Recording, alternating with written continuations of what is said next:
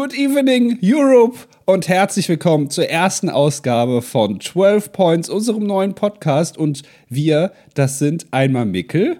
Hallo, Hallöchen, Hallihallo. Und, Hallo, äh, und Andi. Ich, ja. ja, genau. Ich wollte, guck mal, ich wollte mich gerade schon ja. selber anmoderieren, weil ich schon so im Flow war.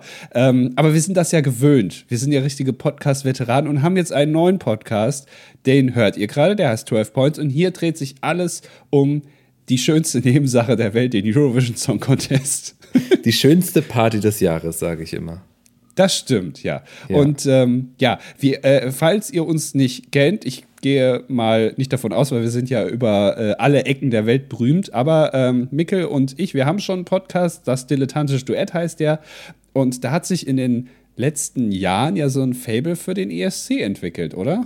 Ja, also es, es ist eigentlich als dieser typische Laber-Podcast damals gestartet, so, ne? Zwei Typen irgendwie, die meinen, einmal die Woche irgendwie über ihr Leben reden zu müssen.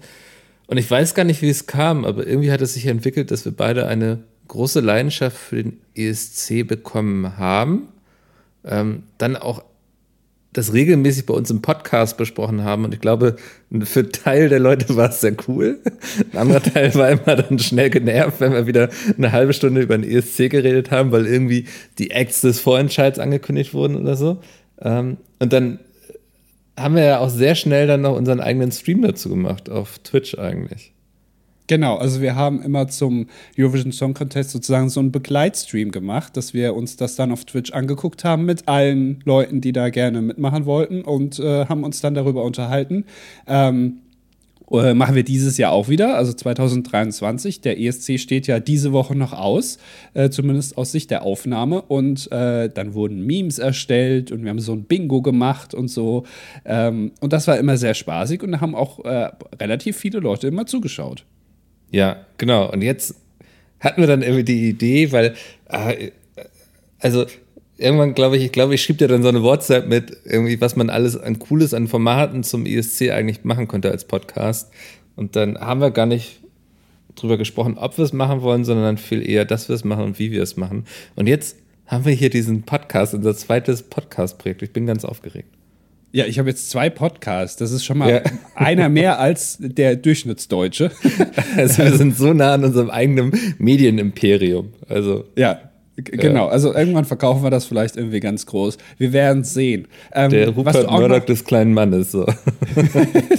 ja, na, weiß ich nicht, ob ich damit verglichen werden will. Ja. Ähm, äh, was du auch äh, noch äh, erwähnen solltest, zu unserem Repertoire gehört ja auch, dass wir sogar mal ESC-technisch vom NDR eingeladen wurden. Also wir haben ja quasi, also das ist ja, wir haben schon einen Stempel aufgedrückt bekommen, dass wir sehr viel wissen über den ESC. Genau, wir waren einmal bei den, oh, ich, ich weiß immer nicht, ich vergesse sofort immer wieder, wie das Format heißt, aber mh, hm, wo dann verschiedene Halbprominente vor der Kamera sitzen und ihre ja. Meinung zu den verschiedenen Acts äußern dürfen.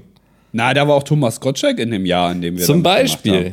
Ja. 2020 ja. war das, ja. Du hast auf dem Stuhl gesessen, auf dem Thomas Gottschalk saß oder so, fast.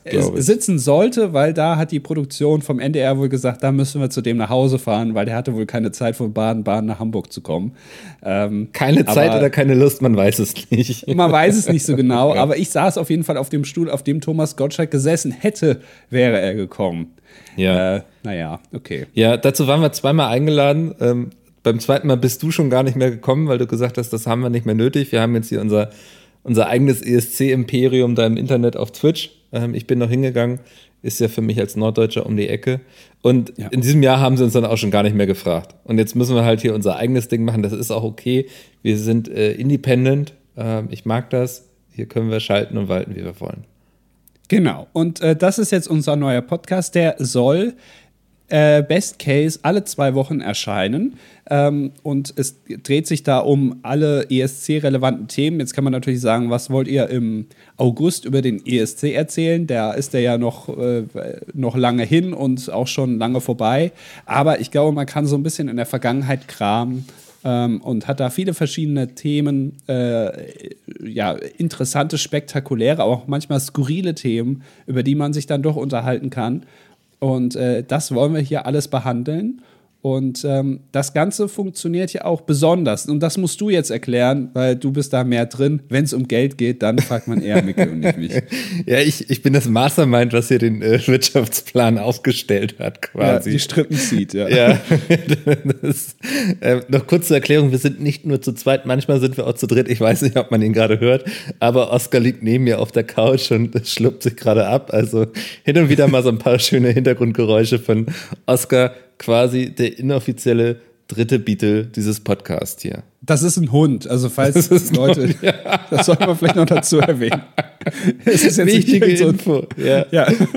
Genau. Ja. Also unser Plan hier mit dem Podcast ist, ähm, der erscheint alle zwei Wochen kostenlos, ähm, wie schon gesagt. Ähm, Wenn es mal nichts Aktuelles zu besprechen gibt, ich glaube, zu Zeiten des Vorentscheids und dann ESC selbst werden wir genug Themen haben irgendwie oder Interviews. Ähm, da, da, wird uns nicht langweilig werden. Vielleicht sind uns da alle zwei Wochen schon fast zu wenig. Ähm, aber für alle, die gerne wöchentlich hier etwas hätten, ähm, die können uns bei Steady unterstützen, denn da es schon mit Werbung so schlecht beim dilettantischen Duett geklappt hat, dachten wir, ähm, wir, wir gehen jetzt mal auf Steady. Dort könnt ihr uns unterstützen. Ab 5 Euro ähm, bekommt ihr nochmal zusätzlich alle zwei Wochen eine exklusive Folge. Da müssen wir uns, glaube ich, mal so ein bisschen gucken, wie sich das so einspielt. Ich habe die eine oder andere schöne Formatidee. Ich würde zum Beispiel gerne chronologisch jeden deutschen Act ähm, beim ESC besprechen. Ne? Also wer war das? Was hat er gesungen? Wo kam der genau. her? Wo ist er hingegangen? Ähm, das ist natürlich ein großes Projekt jetzt bei, ich weiß nicht, 70 Jahren ESC oder so. Ähm, ich glaube 65 sind es, ich weiß es nicht so genau, war nie gut in Mathe. Ähm, da ist natürlich einiges zusammengekommen. Wenn man das alle zwei Wochen machen würde, würde es ein bisschen dauern. Aber da gibt es viele verschiedene Ideen. Wenn ihr sagt, ESC ist so schön, da hätte ich gerne das ganze Jahr was von. Und ähm, wir dürfen dann für euch nach schönen Anekdoten und Geschichten kramen. Dann unterstützt uns gerne bei Steady. Link genau. ist in der Beschreibung. Ja, ähm, und äh, das würde uns natürlich freuen. Ähm, jetzt gerade zum ESC, also das ist jetzt also die Pilotfolge gerade, die erste. Wir sind jetzt kurz vorm 2023er ESC und wir werden natürlich den ESC auch besprechen, logischerweise. Das machen wir dann diesmal hier im Feed und nicht äh, beim dilettantischen Duett. Und die Folge kommt jetzt aber auch schon früher. Ne? Also äh, ja. wahrscheinlich am, am, Montag dann oder so, ähm, dass wir dann den diesjährigen ESC mal resümieren. Äh, also da machen wir jetzt mal eine kleine Ausnahme. Diese Folge wird früher kommen. Ja, Genau. Das, äh, ja. doch gut. Und dann muss ich das alles eben noch einpendeln oder so. Aber das kriegen wir hin. Ist, es ist tatsächlich eine relativ kurzfristige Aktion. Ne? Das ist, also wer uns kennt, würde jetzt vermuten, das planen wir schon seit Monaten. Ich glaube, wir haben vor einer Woche beschlossen, dass wir es machen wollen. Ähm, ja. Ja, und haben das jetzt alles noch rechtzeitig umgesetzt zum ESC, weil sollte man jetzt auch mitnehmen. Genau, ja. Ähm, und äh, da, da, wird sich jetzt ja auch viel drüber erzählen lassen. Und wir können direkt reinstarten mit einer, sagen wir mal, einer spezielleren Sache, äh, die vielleicht der ein oder die andere gar nicht so auf dem Schirm hat, was es so alles gibt in der ESC-Welt. Und zwar Eurovision in Concert. Darum dreht sich unsere erste Folge jetzt. Das ist ein Konzert in Amsterdam, bei dem viele, nicht alle, aber die meisten Acts vom dies oder was heißt die meisten, aber also mehr als die Hälfte. Ich glaube, es waren 29 Acts, ne? Genau, ja, ähm, ja. irgendwie so. Äh, auch viele, die von denen man ausgehen kann, dass sie auch im Finale sind ähm, aufgetreten sind. Und darüber wollen wir heute so ein bisschen reden. Also einmal über den Auftritt an sich, den wir gesehen haben, aber auch generell so, lohnt sich das für euch? Also Leute, die irgendwie den ESC gut finden oder das mal einfach erleben wollen, lohnt sich das nach Amsterdam zu fahren und das zu sehen? Denn das findet jährlich statt, immer so einen Monat ungefähr vor dem eigentlichen ESC oder ja, oder drei Wochen vorher ungefähr. Ähm, und darüber soll es heute gehen. Genau. Wir, äh, ist, eigentlich haben wir ja schon mal darüber gesprochen, tatsächlich. Aber unser Aufnahmeequipment vor Ort hat nicht mitgemacht und jetzt dachten wir, ähm, aus der Not eine Tugend machen und ähm, das hier heute nochmal resümieren. Wir beide, wir waren zusammen in Amsterdam. Es hatte sich, ich will nicht sagen spontan ergeben, aber es, es war ja ein Geschenk. Also es war von langer Hand geplant, aber nicht von uns sozusagen, sondern ähm, es, es, wurde uns geschenkt, wir wurden nach Amsterdam geschickt, um uns mal anzugucken, weil das ist das Schöne für uns gewesen. Ähm, dadurch, dass wir immer diesen Livestream zum ESC machen, werden wir nie im Leben die Gelegenheit bekommen, den ESC live vor Ort zu erleben. Außer man setzt uns auf den Platz, wo bisher Peter Urban saß und wir dürfen dann noch unseren eigenen Stream anschmeißen parallel. Ähm, das wäre natürlich eine Option, lieber NDR.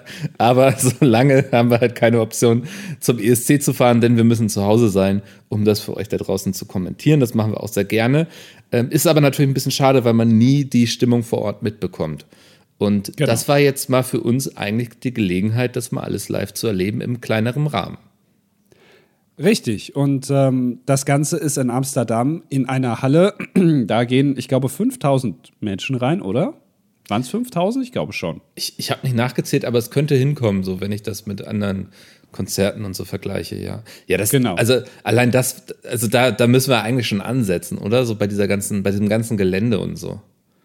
Äh, können wir gerne machen. Ja, es ist äh, Amsterdam generell ist ja sehr interessant, ähm, so da mal vor Ort zu sein, viele Fahrräder und so. Das ist ein bisschen außerhalb jetzt, direkt bei Ajax Amsterdam am Stadion. Ist, ist dir das aufgefallen, dass wir direkt neben einem riesigen Fußballstadion standen? das war nicht zu übersehen. Also okay. an sich total äh, spannendes Gelände, ne? Das wirkte alles sehr, sehr neubauartig. Äh, man, ja. man ist aus der S-Bahn ausgestiegen und es war so ein Riesenplaza mit, ich glaube, Kino, verschiedenen Restaurants, äh, Entertainmenthallen, äh, Fußballstadion, Hotels. Ähm, das hatte mich schon sehr beeindruckt. Also man hat gesehen, so Amsterdam, die ja jetzt ähm, im Kern glaube ich, wenig Platz haben, Neues zu bauen, ist so mein Eindruck. Da stehen viele alte Gebäude ähm, und alles wird von Flüssen durchzogen. Also ist jetzt wahrscheinlich nicht so einfach zu sagen, ey, wir brauchen mal eine neue Halle für 5000 Menschen, dann pflanzen wir das da hinten mal neben die Kirche, sondern man ist damit ein bisschen außerhalb gegangen und hat das alles neu gebaut. Und das hat man auch gesehen. Ähm, das war aber auch gleichzeitig sehr cool, weil es dadurch alles so modern war.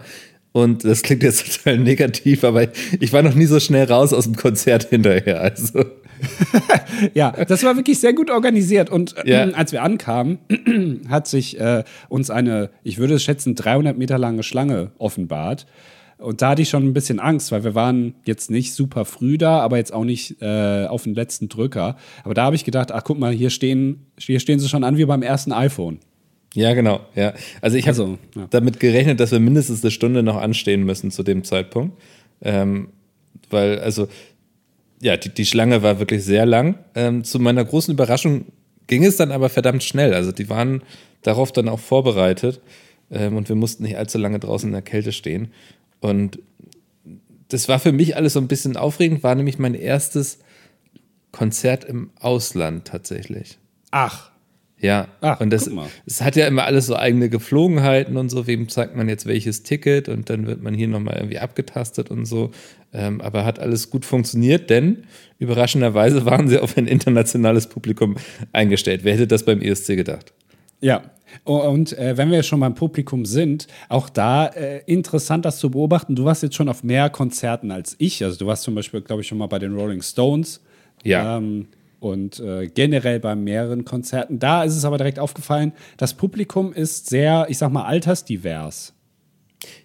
Ja, wenn du mich jetzt so fragen würdest, wer ist denn da hingegangen, dann hätte ich große Probleme, das zu beschreiben, ne? weil eigentlich, ähm, also es waren Familien da, es waren Männergruppen da, es waren Frauengruppen da und auch so jeden Alters. Also neben mir saß irgendwie also wir hatten natürlich Sitzplätze, denn wir mussten das Ganze natürlich gut beobachten. Wir waren nicht zum Feiern da, sondern aus journalistischen Gründen.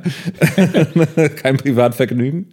Ähm, neben mir saß so ein, so ein Fanclub ähm, und man konnte anhand der T-Shirts sehen, dass die irgendwie von Facebook kamen. Ne? Also die haben da nicht gearbeitet, sondern das war ein Fanclub zum ESC auf Facebook und die haben sich dann da zum Konzert getroffen. Und das war also wirklich Teile davon waren, glaube ich, eine Familie, also Eltern, Tochter ja. äh, und dann waren Leute allen Alters da. Und was ich so spannend war, man hat immer wieder gesehen, dass sich dann Leute zusammen auch, also zusammen telefoniert haben oder sich wiedergesehen haben. Also ich glaube, da kommen, ich glaube, für manche hat das dann auch so Tradition, dann jedes Jahr dahin zu gehen und einfach Leute wiederzutreffen, die sie von den letzten Jahren schon kennen. Genau, das, so hat sich für mich auch irgendwie gezeigt. Das findet jetzt ja auch nicht zum ersten oder zum zweiten Mal statt. Das gibt es ja schon ein bisschen länger ähm, diese, diese Eurovision in Concert Konzerte, beziehungsweise das Konzert, es ist ja dann nur eins. Ähm, und, also zumindest in Amsterdam. Und ähm, das, äh, genau, also es ist, das Publikum ist sehr, sehr äh, vielfältig und ich glaube, egal, äh, man passt da immer rein. Ne? Du kannst da immer hingehen, du wirst dich nie irgendwie so fühlen, ach, bin ich jetzt hier irgendwie fehl am Platz oder so, falle ich jetzt hier auf mit meinen 80 Lenzen oder so. Nee, das passt schon. Äh, man wird andere Leute finden, die, wo man sich dazu schließen kann, fast schon. Ähm, ja, äh, und, und in der Halle gab es dann, es gab einen Sitzbereich, das hast du ja eben schon gesagt, da waren mhm. natürlich wir, etwas weiter ja. hinten, aber da können wir alles überblicken, ähm, wie so die Leute am Fenster irgendwie mit ihrem Kissen, die dann rausgucken und dann die Leute beobachten, so war, das waren wir. Und es gab einen relativ großen Stehbereich, wo Leute eben stehen können. Äh, und dann auch nah an die Bühne kommen. Und dann wurden wohl solche, solche Leuchtstangen verteilt. Wie nennt man ja.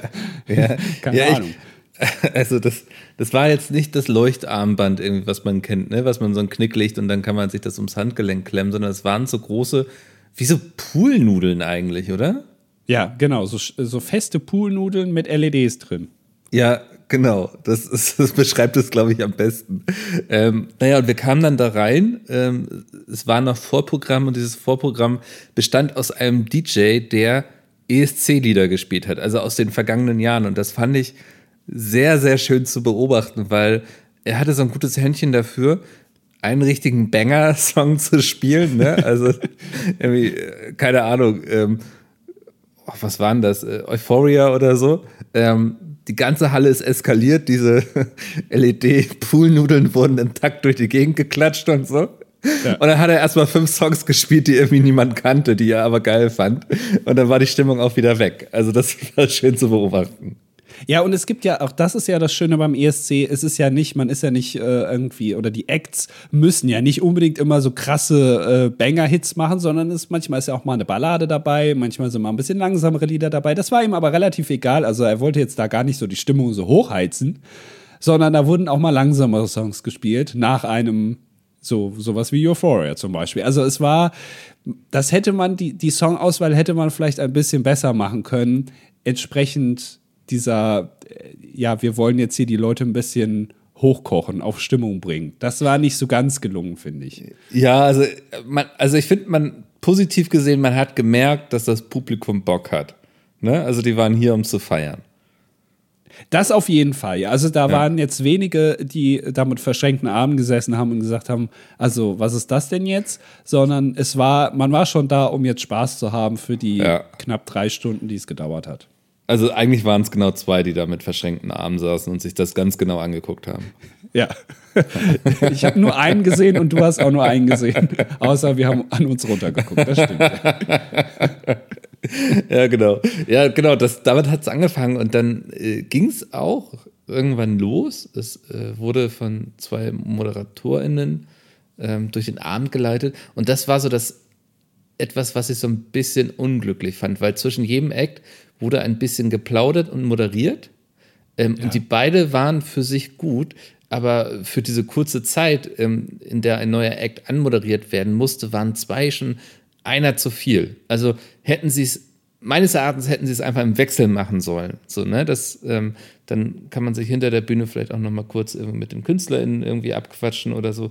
Ähm, ich weiß es nicht, aber also das, das hätte gereicht, wenn sie das einfach im Wechsel gemacht hätten und dann nicht immer zu zweit auf die Bühne kommen, weil, sind wir auch ehrlich, wir sind alle nicht für die Moderation gekommen, die ist cool und gibt den ganzen Rahmen, aber man ist ja wegen der Musik da. Und die wurde auch auf jeden Fall in den Vordergrund gestellt, denn die Moderationen waren jetzt nicht so, dass da erstmal äh, acht Minuten geredet wurde und die Geschichte äh, der Personen, die jetzt nochmal dargelegt wurden, die jetzt gleich kommen, sondern es war eher eine Überbrückung, dass man die anderen den Voreact jetzt von der Bühne einmal räumt und dann die neuen so dann nochmal ein Schlagzeug hinstellt. Ja. Äh, also es waren immer relativ kurz und es war hart getaktet, weil, du hast ja eben schon gesagt, es waren wie viel, 29? Ähm, ich glaube, es waren 29 oder 28, wovon dann zwei irgendwie nicht aufgetaucht sind, irgendwie so.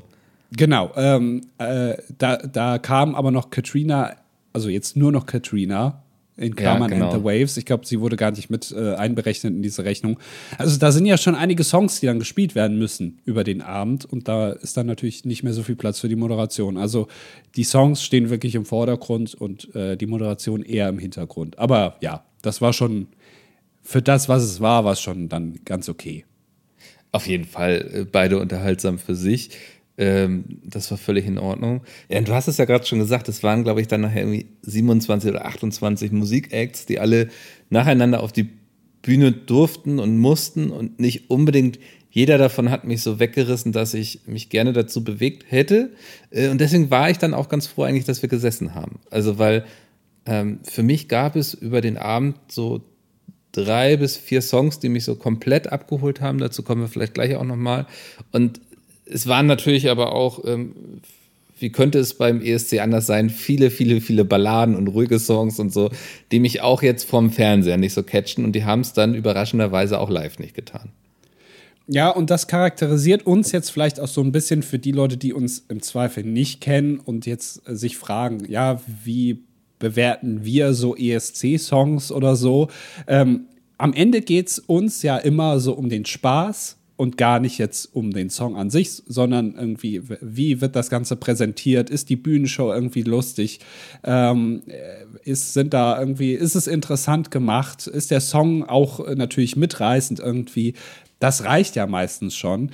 Aber ähm, also wir analysieren das jetzt gar nicht musikalisch, das können wir auch gar nicht, das wollen wir uns auch gar nicht anmaßen, weil das war keine Ausbildung.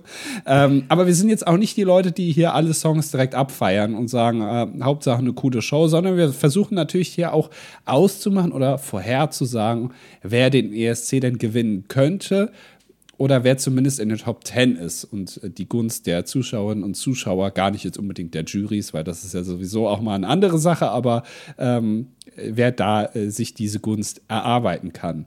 Und ähm, es ging, glaube ich, los, und jetzt korrigiere mich gerne, mit Malta.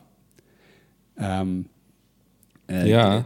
Ich, ich, ich glaube schon. Und ähm, das ist ein Song, und äh, da habe ich direkt gesagt, der hat mir sehr gut gefallen. Und da wurde auch direkt mal gezeigt, was die anderen Acts hätten alles nutzen können auf der Bühne, was aber dann da nicht genutzt wurde. Also es wurde mit, mit ein bisschen Pyro gearbeitet bei dem Auftritt. Das ist jetzt natürlich exklusiv für dieses ähm, Eurovision und Concert Konzert und äh, nicht vergleichbar mit der Bühnenshow beim richtigen ESC. Aber wie gesagt, mit Pyro wurde da gearbeitet, mit, mit Videoeffekten. Ähm, und der Song ist generell auch sehr poppig, unterhaltsam, gute Laune. Was ich gut fand, aber wo du direkt gesagt hast, na, geht so. Na, also du warst eher so. Ja, war mir zu wenig. Also. Das, ja. Äh, ja.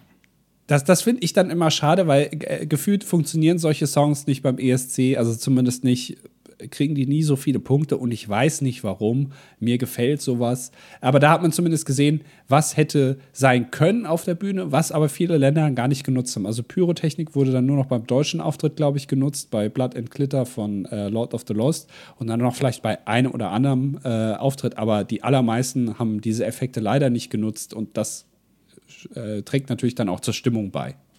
Ist, ähm, man hat eh gemerkt, ne, dass also viele Länder haben es, glaube ich, gerne mitgenommen, die Möglichkeit. Aber man hatte auch das Gefühl, die hatten alle ihr Budget gut im Blick. Ne? Also die wenigsten hatten, also andersrum, ich glaube, die meisten, wenn ich mich richtig erinnere, standen eigentlich sozusagen alleine auf der Bühne, jetzt ohne TänzerInnen oder Großeffekte, Deko. Ähm, meistens war es dann so, dass die SängerInnen auf die Bühne kamen, wenn noch welche mit Instrumenten dabei waren, natürlich auch. Und dann wurde der Song runtergerockt und dann ist man auch wieder schnell von der Bühne gegangen. Also gut in Erinnerung ist mir da zum Beispiel Finnland geblieben. Ähm, ein Act, der mich übrigens total überrascht hat. Ich konnte vorher gar nicht so viel mit dem anfangen. Und jetzt an, also seit dem Konzert ist er eigentlich mein Favorit, wenn ich ehrlich bin. Ähm, ja. Aber beim ESC wird er ja noch mit diesen Cha-Cha-Cha-TänzerInnen und so auftreten. Aber vor Ort war er jetzt komplett alleine. Also und auch ohne seine Holzbox, aus der er immer böse rausguckt. Ähm, also das war wirklich alles ja auf Sparflamme, ohne das jetzt despektierlich zu meinen oder so. Äh, Finnland nur für die, die jetzt sich fragen, wer ist Finnland oder wer, wer tritt für Finnland an. Ich sage einfach nur grünes Oberteil, bauchfrei. Oder ja. Bauch- und Brustfrei, wie, wie auch immer man es beschreiben soll. So werden wir ihn jetzt titulieren, weil ich glaube, wir können beide den Namen nicht aussprechen. Nein. ja. Kerije oder so, wie auch immer. Ja, auf jeden Fall. Ja. Ich glaube, das war sogar der letzte Act. Also, wir haben es jetzt sozusagen flankiert, genau. den ersten und den letzten Act.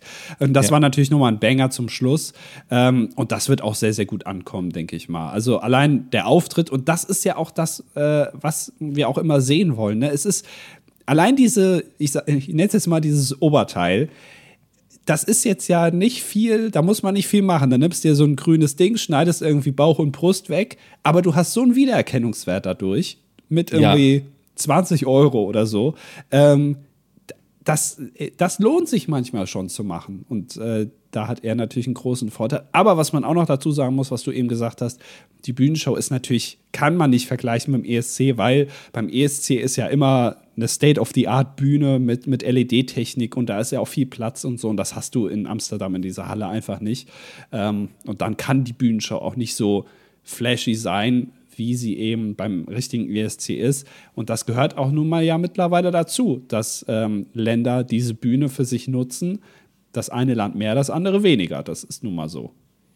Ja, ja, hat dem Ganzen auch gar keinen Abbruch getan. Also das wollte ich nur erwähnt haben, weil das fand ich sehr interessant zu merken. Und man hat ja auch gemerkt, dass ähm, die VeranstalterInnen sehr genau geguckt haben, wann sie welchen Act auf die Bühne lassen. Ne? Also ich glaube, ähm, die erste Hälfte, es gab nämlich auch eine Pause, das war auch ganz gut so, ähm, denn ja, bei 28 Acts ähm, dauert sonst ein bisschen sehr lange, konnte man sich mal die Beine vertreten, wenn man Sitzplatz hatte ähm, und ein Bier holen. Ähm, ich glaube, es endete mit Norwegen, mit Alessandra. Ähm, ja. Und ging dann nach der Pause mit Deutschland wieder los. Ne? Also man hatte schon das Gefühl, so, sie wussten, ähm, was ihre Pfeile im Köcher sind und wollten sie nicht alle auf einmal verschießen, sondern haben sie gezielt über den Abend gesetzt, um das Publikum einfach ähm, bei Laune, aber auch bei der Stange zu halten. Ich will jetzt nicht sagen, dass sie Angst hatten, dass ähm, wenn, wenn Norwegen, Deutschland und Finnland durch waren, dass dann alle die Halle verlassen würden. Ähm, aber ich glaube, es war ganz gut, zum Beispiel Finnland auf den letzten Platz zu setzen, weil da war, muss man auch ganz ehrlich sagen, die Stimmung in der Halle am besten. Ja, das auf jeden Fall. Ähm, und da können wir vielleicht auch jetzt gleich auf einen Act zu sprechen kommen, der ja relativ interessant ist dieses Jahr. Es geht um Schweden. Äh, denn mhm. für Schweden tritt Lorraine an. Ähm, da kann man jetzt sagen, wer ist Lorraine? Vielleicht Leute, die den ESC noch nicht äh, so viel verfolgt haben. Lorraine ist äh, die Interpretin von Euphoria. Mit dem Song ist sie ja schon mal beim ESC angetreten, hat gewonnen und der Song ist ja auch, also den kennt ja wirklich jeder, auch über dem ESC-Kosmos hinaus, der ist ja wirklich um die Welt gegangen. Und sie tritt jetzt wieder an mit dem Song Tattoo, haben wir auch gesehen. Und das ja. ist aktuell bei den Buchmachern auf Platz 1. Also da wird gesagt, die, äh, Lorraine wird den ESC aller Wahrscheinlichkeit nach mit diesem Song gewinnen. Und, Und mit großem Abstand, ne? Also, mit großem Abstand sogar, ja. Ja, ja, was, was ich äh, sehr schade finde, denn genau, wir haben den Auftritt gesehen und waren beide hinterher sehr unterwältigt. Also es ist wie so ein Bus, auf den man wartet und der holt einen einfach nicht ab. Ja, und, und das äh, überrascht mich dann schon und ich weiß nicht genau, ob wir vielleicht beim ESC also beim, beim tatsächlichen ESC, wenn wir das sehen, ob das dann irgendwie anders wirkt durch die Bühnenshow, durch die Stimmung in der Halle, die ja auch nochmal eine andere sein wird, da sind auch einfach mehr Leute, ähm, aber auch vielleicht durch die, durch die Audioqualität sozusagen. Also ich will jetzt nicht sagen, dass es in Amsterdam schlecht war, aber die singen ja auch alle live. Vielleicht hat sie auch einfach einen schlechten Tag erwischt oder es war, es wirkte in der Halle einfach nicht so gut. Ich weiß es nicht. Ähm, aber das äh, kann ich mir schwer vorstellen, was das gewinnt wenn ich ganz ehrlich bin. Das tut mir leid, aber das, ja, ist so ja, mein, mein also Eindruck. Ich, ich, fände es auch schade, ich bin eh kein Fan davon, wenn ähm, Ex nochmal antreten beim ESC, weil ich finde, das ist immer eine großartige Bühne für KünstlerInnen, um sich einfach nochmal im großen Publikum bekannt zu machen und irgendwie ja, Schwung für die eigene Karriere mitzunehmen. Und ich glaube, äh, ich stelle diese Behauptung jetzt einfach mal in den Raum, dass Lorraine das schon sehr erfolgreich gemacht hat. Also, dass die ihre Brötchen mit dem ESC gebacken hat und eigentlich satt sein sollte. Und ich finde, ähm, da kann sie jetzt neuen Künstler in diesem, ja, diese Bühne überlassen. Und ich finde auch, also gerade mit Norwegen und Finnland ähm, sind da zwei Acts drin, denen ich so sehr gönnen würde, wenn sie dieses Jahr den ESC gewinnen. Ähm, und das fände ich schade, ähm, wenn es dann einfach nur aufgrund, ich will jetzt nicht sagen nur aufgrund der Sympathien, es ist, äh, Musik ist immer Geschmackssache, da gibt es auch genug Leute, die den Song feiern werden. Und das ist auch okay, ne? Also ähm, ja. mein Song ist es aber einfach nicht. Und ich hoffe einfach, dass sie da nicht aufgrund der ESC-Fanbase, die sie ja jetzt ähm, auf jeden Fall hat, darüber brauchen wir, glaube ich, nicht streiten, ähm, das Ding holt, das fände ich schade, weil, ja, wie gesagt, Norwegen und Finnland finde ich beide so stark. Ähm, ja. Also äh, da, wie gesagt, äh, vielleicht seid ihr da ja anderer Meinung, ähm, aber äh, da sind wir wahrscheinlich dann eher bei Norwegen oder so, wie du eben gesagt hast, Queen of Kings von Alessandra. Äh, das war auch, der Auftritt war auch gut, ne? Einfach. Also das ja. hat man auch gemerkt, okay, ich weiß gar nicht, wo, wo ist sie gerade bei den Buchmachern? Platz drei oder vier müsste das sein, ja. Ja, okay. Also das ist ja nicht immer gesetzt, was die sagen, aber die Wahrscheinlichkeit ist dann relativ hoch, dass ähm, sie auch dann weit kommt. Aber vielleicht ist sie ja im Gunst der Zuschauerinnen und Zuschauer dann doch höher als, äh, als Lorraine. Wer weiß. Ja, das ähm, finde ich dann ja eh immer das Spannende, dass es mittlerweile ähm, äh, ist ja irgendwie immer noch alles drin und machbar.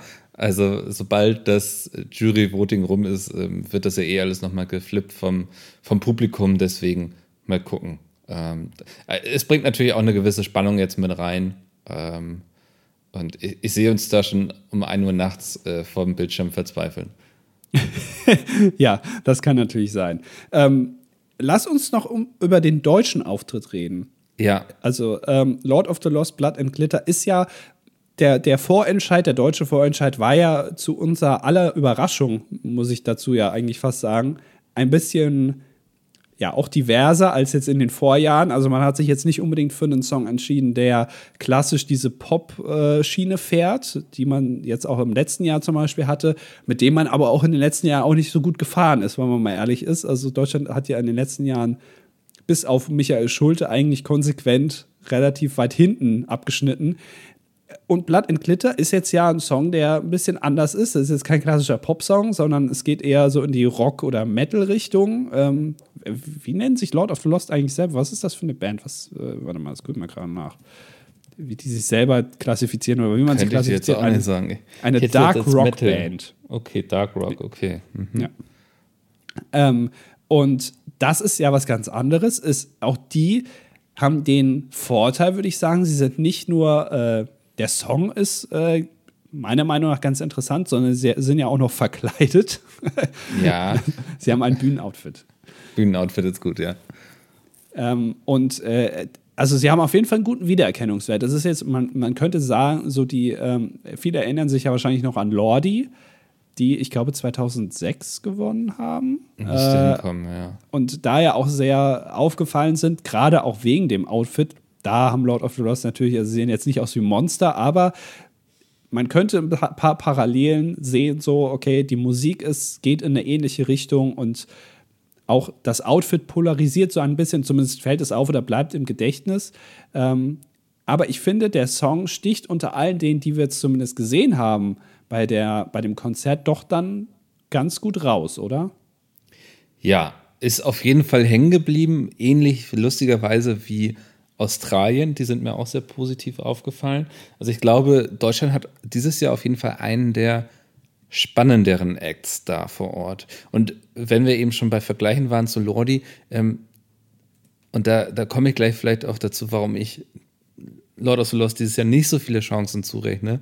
Ähm, mich erinnern sie auch sehr an Maneskin ähm, die ja. ja. vor zwei Jahren gewonnen haben. Und ich glaube, dass es noch zu nah dran ist. Weißt du, ich glaube, so in fünf Jahren oder so hätte man damit wieder deutlich mehr Chancen. Aber jetzt ist das gerade, ähm, ja, wie gesagt, zu nah dran einfach an der ganzen Geschichte. Und ich weiß nicht, ob das dann reicht. Also du glaubst, dass äh, die Zuschauerinnen und Zuschauer das sozusagen durchschauen, die Taktik, die Deutschland da mutmaßlich fährt. die Berechnung, ja, die ja. der NDR da äh, an den Tag gelegt hat. Ähm, ich weiß nicht, ob sie es bemerken oder so. Ich kann mir einfach auch vorstellen, dass sie auch Bock auf was Neues haben. Und da fand ich ganz spannend, dass viele den äh, finnischen Act ähm, mit Electric Callboy vergleichen. Also, dass die sagen, ähm, das ist das, was wir hätten letztes Jahr haben können beim ESC quasi. Aber das stimmt doch auch nicht so wirklich, oder? Also. Naja, es ist schon eine Mischung aus ähm, Metal, Elektro und Pop. Also den Vergleich sehe ich durchaus. Aber das, also äh, gut, es kann natürlich sein, dass Finnland gewinnt.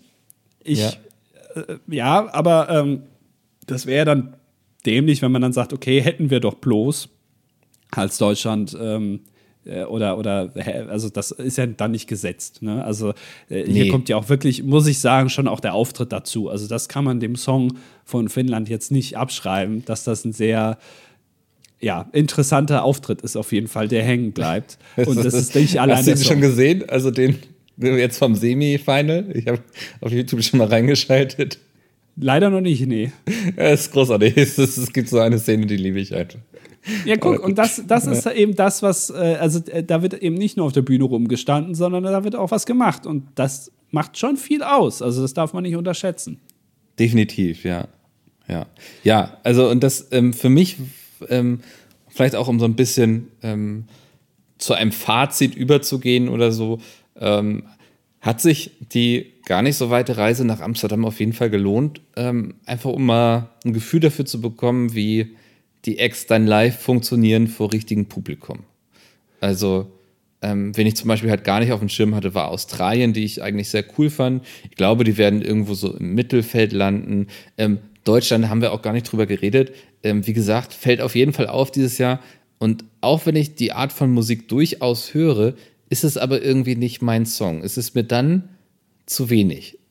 Ergibt das Sinn? Ja, ja. ja, ja, ich verstehe, was du meinst, aber ich glaube schon, das kann man sagen, es würde mich doch sehr überraschen, wenn wir damit wieder auf den letzten Plätzen landen. Also ich kann mir hier ein gutes Mittelfeld vorstellen, auf jeden mhm. Fall, weil ähm, dafür ist es dann, es sticht einfach raus, es bleibt im Gedächtnis und ich glaube, das hilft schon viel. Und diese Art von Musik hat ja auch schon gezeigt, man kann damit gewinnen, den ESC. Ähm, und dann wird es halt kein Sieg, aber ich glaube, darauf ist man jetzt auch gar nicht unbedingt immer aus, sondern es reicht einfach mal ein bisschen wieder die Reputation zu erhöhen und das ja. kann man damit auf jeden Fall, glaube ich. Machen. Also ich sag mal auch, Mittelfeld für Deutschland ist da eigentlich schon fast wie ein Sieg, oder? Also. Also Peter Urban wird es auf jeden Fall zu einem Sieg machen. Hochjubeln wird es.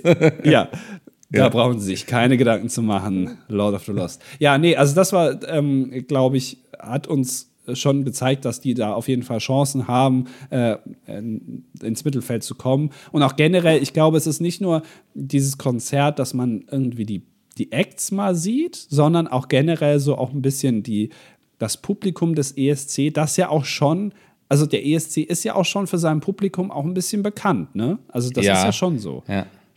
Das, das stimmt. Und also man hat sich mal so ein bisschen wie unter seinen Leuten gefühlt. Ne? Also wenn ich jetzt gleichaltrigen random Leuten erzähle, dass ich gerne den ESC gucke und dass das mega viel Spaß macht, wird man ja in der Regel komisch angeschaut. Dann muss ich halt immer noch hinterher schieben, dass wir dazu livestreamen und es gibt sehr viel lustige Memes und so. Aber nicht immer stößt man auf Verständnis. Also es gibt, glaube ich, viele, die mit dem ESC noch so etwas Altes, Angestaubtes verbinden. Und das ist ja für mich schon lange nicht mehr.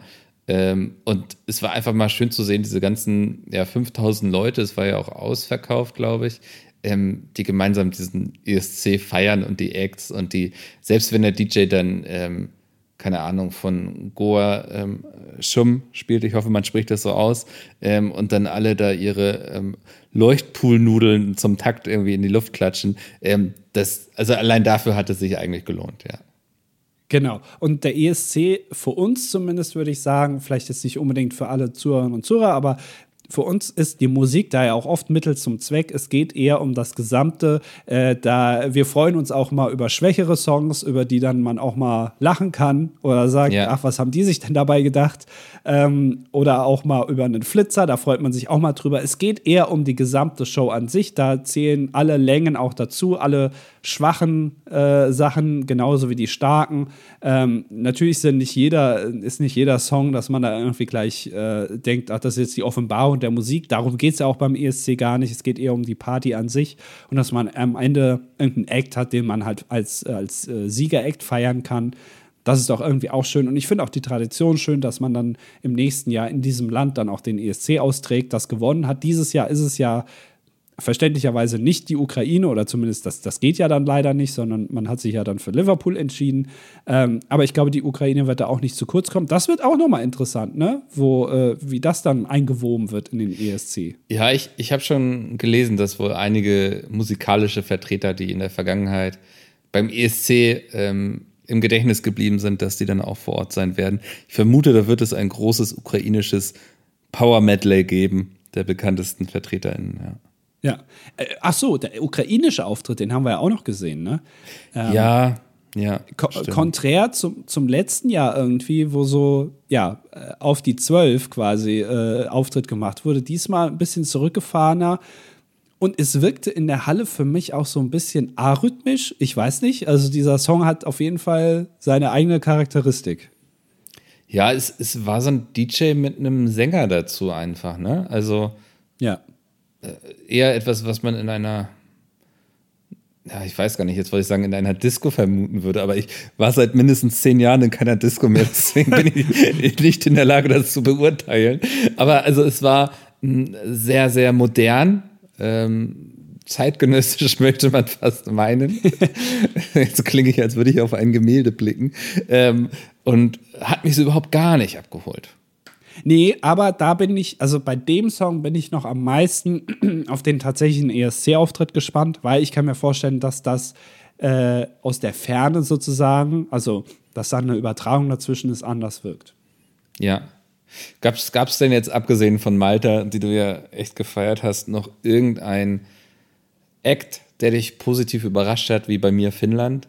Ja, Finnland auf jeden Fall. Also ja. das ist bei mir genauso. Und wie gesagt, Deutschland, muss ich sagen, fand ich jetzt vorher auch nicht äh, schwach oder so, aber hat mir da nochmal gezeigt, so wenn man es mal am Stück sieht und auch mal live und die anderen Auftritte und auch mal den Vergleich hat, wie der Auftritt auch gemacht wird, fand ich den auch für mich zumindest, hat er herausgestochen durch die Art der Musik, aber auch durch, den, durch die Art des Auftritts. Aber ja, ich bin bei dir da, der wird sich schwer tun gegenüber anderen Songs, vielleicht auch Songs, die wir jetzt gar nicht gesehen haben, sondern die im Finale landen, ohne dass die jetzt bei diesem Eurovision Concert dabei waren. Und man hat ja auch immer noch mal so ein paar Songs, die Überraschungssieger sind oder überraschend dann doch weit kommen, äh, weil entweder die Jury sich da irgendwie zusammengereimt hat, dass das jetzt ein guter Song ist, oder eben äh, irgendwas passiert während dem Auftritt und das Publikum dann sagt, ey, die, die müssen weit vorne äh, sein oder wie auch immer. Ja. Ja. Ja, ich, ich glaube, dass das trifft es ganz gut und das ist vielleicht auch eine, ähm, ein gutes Fazit, ähm, was du eben sagtest, so dass man mal alle Acts am Stück sieht ähm, dann kann man sie auch besser einordnen. Ne? Also wenn man mal dann den direkten Vergleich so über einen Abend hat, wann nimmt man sich sonst schon vor dem ESC die Zeit und guckt sich alle Acts am Stück an? Wobei ich jetzt auch gar nicht weiß, welche jetzt schon in den Halbfinals wieder rausgerieselt sind. Ähm, da, da sind ja schon ein paar umgefallen jetzt.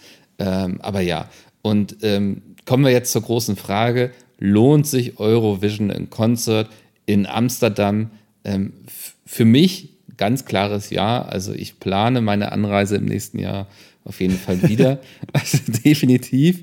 Ähm, ich glaube, es lohnt sich, ähm, wenn man wirklich Spaß am ESC hat, wenn man den nicht nur einschaltet, weil er läuft, sondern weil man auch diese Geschichte, die sich ja jedes Jahr weitererzählt mit jeder neuen Ausgabe beim ESC, wenn man auch die verfolgt, weil man Ex kennt, weil man Memes kennt, ähm, und weil man das alles mal live erleben möchte, ohne jetzt darauf zu hoffen, dass man irgendwie ein Ticket für den Eurovision bekommt oder weil man einfach gerne das Ganze ähm, bequem von daheim auf der Couch verfolgt, wenn es dann läuft und nebenbei auf Twitter ist, ähm, dann ist dieses Eurovision in Concert auf jeden Fall eine wunderbare Alternative, ähm, sich das mal live zu geben und einfach ein Gefühl für die Acts zu bekommen. Genau, und wenn man schon mal da ist ähm, und sich das Konzert anguckt, kann man sich auch die Stadt angucken. Amsterdam ist eine schöne Stadt. äh, ja. Ähm, kann eine Krachtenfahrt machen, das haben wir gemacht. Äh, Pommes, Pommes, essen. essen. genau. ähm, äh, und da gibt es auch noch andere Akti Aktivitäten, ja. die man machen kann, wenn man denn möchte. Das, ähm, ist, also das ist allen, denen wir erzählt haben, wir fahren zusammen nach Amsterdam, waren alle so, oh ja, kiffen, ne? so, nee, also wir wollen wirklich eigentlich nur wegen ESC dahin. so, ja, naja, also es wird euch niemand niemand abnehmen, dass ihr deswegen dahin fahrt, aber ähm, ja, also ich werde es wieder tun, ihr tut es vielleicht auch und dann sind wir alle nachher glücklich. Genau. Also, äh, fahrt dahin, äh, schaut euch das an, aber nehmt uns die Plätze bitte nicht weg, das wäre sehr nett. Ähm, ihr findet uns selbstverständlich auch in den zukünftigen Jahren auf der Sitztribüne und nicht unten im, im Moshpit. Ist ja ganz klar. Ähm, ja. Ja, Genau. das war das Resümee zum äh, Eurovision in Concert in Amsterdam. Ja, sehr cool. Das war die erste Folge 12 Points. Ähm, wir werden zeitnah eine für alle zugängliche Folge nachschieben, wo wir über den ESC nochmal resümieren, äh, wenn wir ausgeschlafen und uns davon erholt haben. Ähm, wenn euch dieses äh, Podcast-Format hier gefällt, was wir machen, also 12 Points, ein Podcast rund um den ESC, dann lasst doch ein, ein Folly da, folgt mal rein hier. Gott. Ja, das Sag nicht bitte. Ähm, und auch ganz wichtig, ähm, lasst eine Bewertung da. Das ist unglaublich wichtig für alle neuen Podcasts irgendwie, um natürlich auch in den Rankings oben aufzutauchen, damit diese ganzen Plattformen merken, ey, das gefällt den Leuten da, was sie hören. Das wäre sehr lieb. Und wenn ihr sagt, zweimal im Monat reicht mir nicht, ich möchte mehr davon, ich möchte mehr ESC in meinem Leben, kann ich eh nicht genug haben, ähm, dann schaut doch mal bei Steady vorbei und unterstützt uns da. Das würde sehr freuen, denn wir beide haben große Lust, äh, mehr zum ESC zu machen. Ähm, ich kriege davon nie genug. Deswegen, genau, schaut da mal rein. Genau. Ähm, und dann, ja, jetzt hast du hier sch- sch- quasi schon abmoderiert und Du übergibst mir den Staffelstab. Ich weiß sollte man gar nicht, hören. Ja, ich weiß nicht, ob die Leute das hier schon vorher hören, aber falls schon, twitch.tv slash das dilettantische Duett. Da streamen wir nicht nur den ESC, sondern auch hin und wieder mal andere Sachen. Also falls ihr da noch Interesse habt, schaut da rein oder äh, dasdilettantische Duett.de, unser anderer Podcast, in dem wir Alltagsgeschichten erzählen. Also so wie jeder andere Podcast auch, ohne True Crime. Ähm, und ja, Genau. das, das ist unser, unser Portfolio. Ja, Mickel, ähm, das war die erste Folge und ich würde sagen, wir hören uns dann in der nächsten Ausgabe von 12 Points, wenn es wieder heißt. Goodbye Europe. Ja.